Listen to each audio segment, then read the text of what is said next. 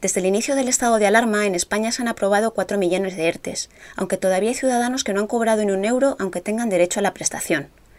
César Urrutia es compañero en El Mundo, de la sección de Economía, y le llamo para que me haga un balance sobre cómo han funcionado durante estos meses los expedientes de regulación temporal de empleo y sobre el colapso de los servicios de tramitación. Comenzó desde el pasado mes de marzo y eh, ha sido a una escala tan masiva que los servicios de tramitación han colapsado. Y bueno, están apenas ahora poniéndose al día para, para, que la gente reciba los pagos, pero bueno, hay situaciones bastante bastante dramáticas en todo esto, de gente que claro que necesita el dinero y no cobra, el que vive eh, al día, tampoco tiene un sueldo que sea ninguna maravilla y no tiene ahorros y bueno, ha habido ha habido situaciones así dramáticas que se van poco a poco se han ido se han ido resolviendo. Soy Virginia Hernández y este es el episodio número 22 del podcast Nos quedamos en casa del diario El Mundo. Daniel Icedín se encarga del montaje. Las cifras eh, en este asunto de cobro o no cobro de las prestaciones hay una diferencia eh, bastante clara entre lo que son cifras oficiales y cifras eh, no oficiales, pero que mm, ahí entrarían categorías distintas, de las que hay, mm, por ejemplo, los colegios de, gestores administrativos habla de 900.000 900.000 personas que no, que no lo han cobrado. A nivel interno dentro de la administración yo he podido hablar con personas que me dicen que el margen de error en el reconocimiento de los ERTES es de un 11% y que entonces estaríamos teniendo en cuenta que ya van por aproximadamente 4 millones de ERTES, pues habría 400.000 personas que no lo han cobrado todavía. Es el caso de Carlos Cotón, estudiante de último curso de Derecho en la Universidad de Alcalá de Henares. Carlos lleva casi dos años trabajando los fines de semana en un restaurante de la ciudad complutense. Suerte se aprobó el 14 de marzo y hasta la semana pasada su nombre no apareció en la lista del SEPE. Llevo en ERTE desde el 14 de marzo, prácticamente desde que se decretó el estado de alarma. Cuando digo desde el 14 de marzo me refiero a que se aprobó el 14 de marzo el ERTE en mi empresa. Y lo cierto es que a día de hoy, dos meses, un poco más de dos meses después, pues no he cobrado todavía el ERTE. De hecho, eh, hasta hace muy poco, yo diría que cosa de una semana, un día más, un día menos, eh, no aparecía, eh, mi prestación no aparecía como eh, aprobada en la página web del SEPE, del Servicio Público de Empleo.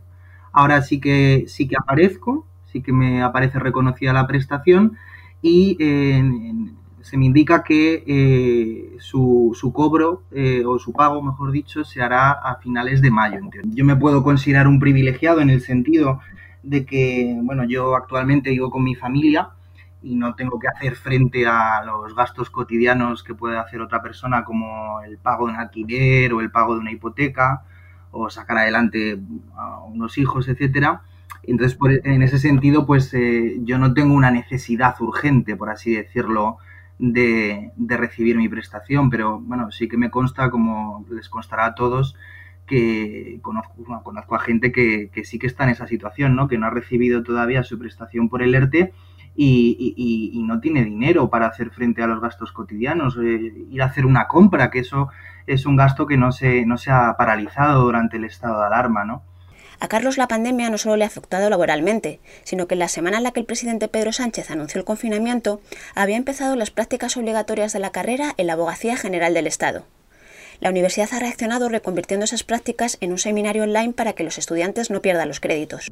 Pues bueno, es, eh, una situación extraña también, la verdad, porque cualquiera puede, podría pensar que, bueno, pues eh, no, hace falta, no hay que ir a la universidad presencialmente y demás, eh, y cualquiera puede pensar que nos podemos relajar los estudiantes, pero, pero para nada. Pero sí que quiero decir en este apartado que, por lo menos con lo que respecta a la Universidad de Alcalá, el sistema online o la docencia online que se está llevando a cabo sí que, sí que la aplaudo. ¿eh? No, yo, yo, yo, pensaba que iba a existir eh, más problemas con esto de, estudiar a distancia, de,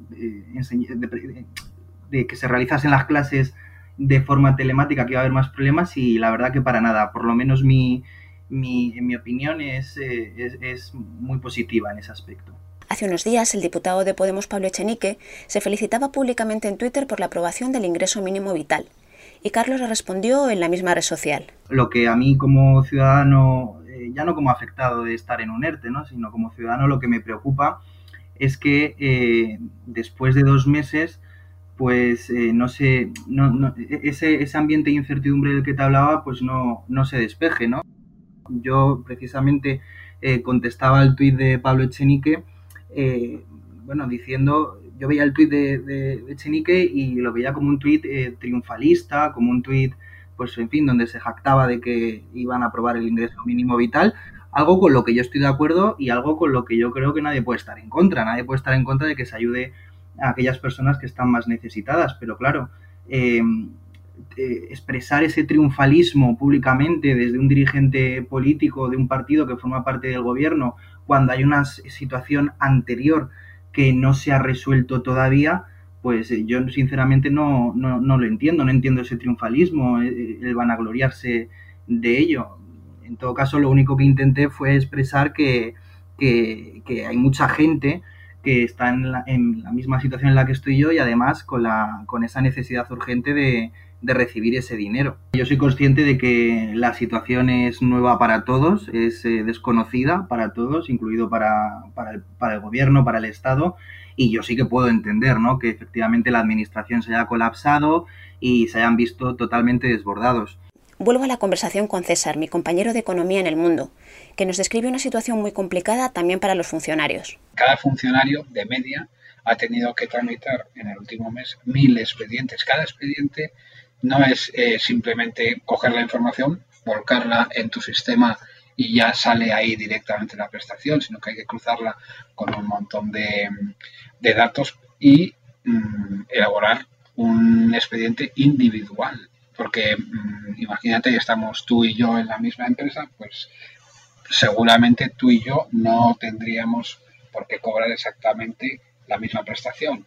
Entonces, eh, todo eso es un volumen de trabajo ingente, que es que en, este mes se han llegado a hacer 5,2 millones de, prestaciones y es, absolutamente eh, una escala que supera al, servicio.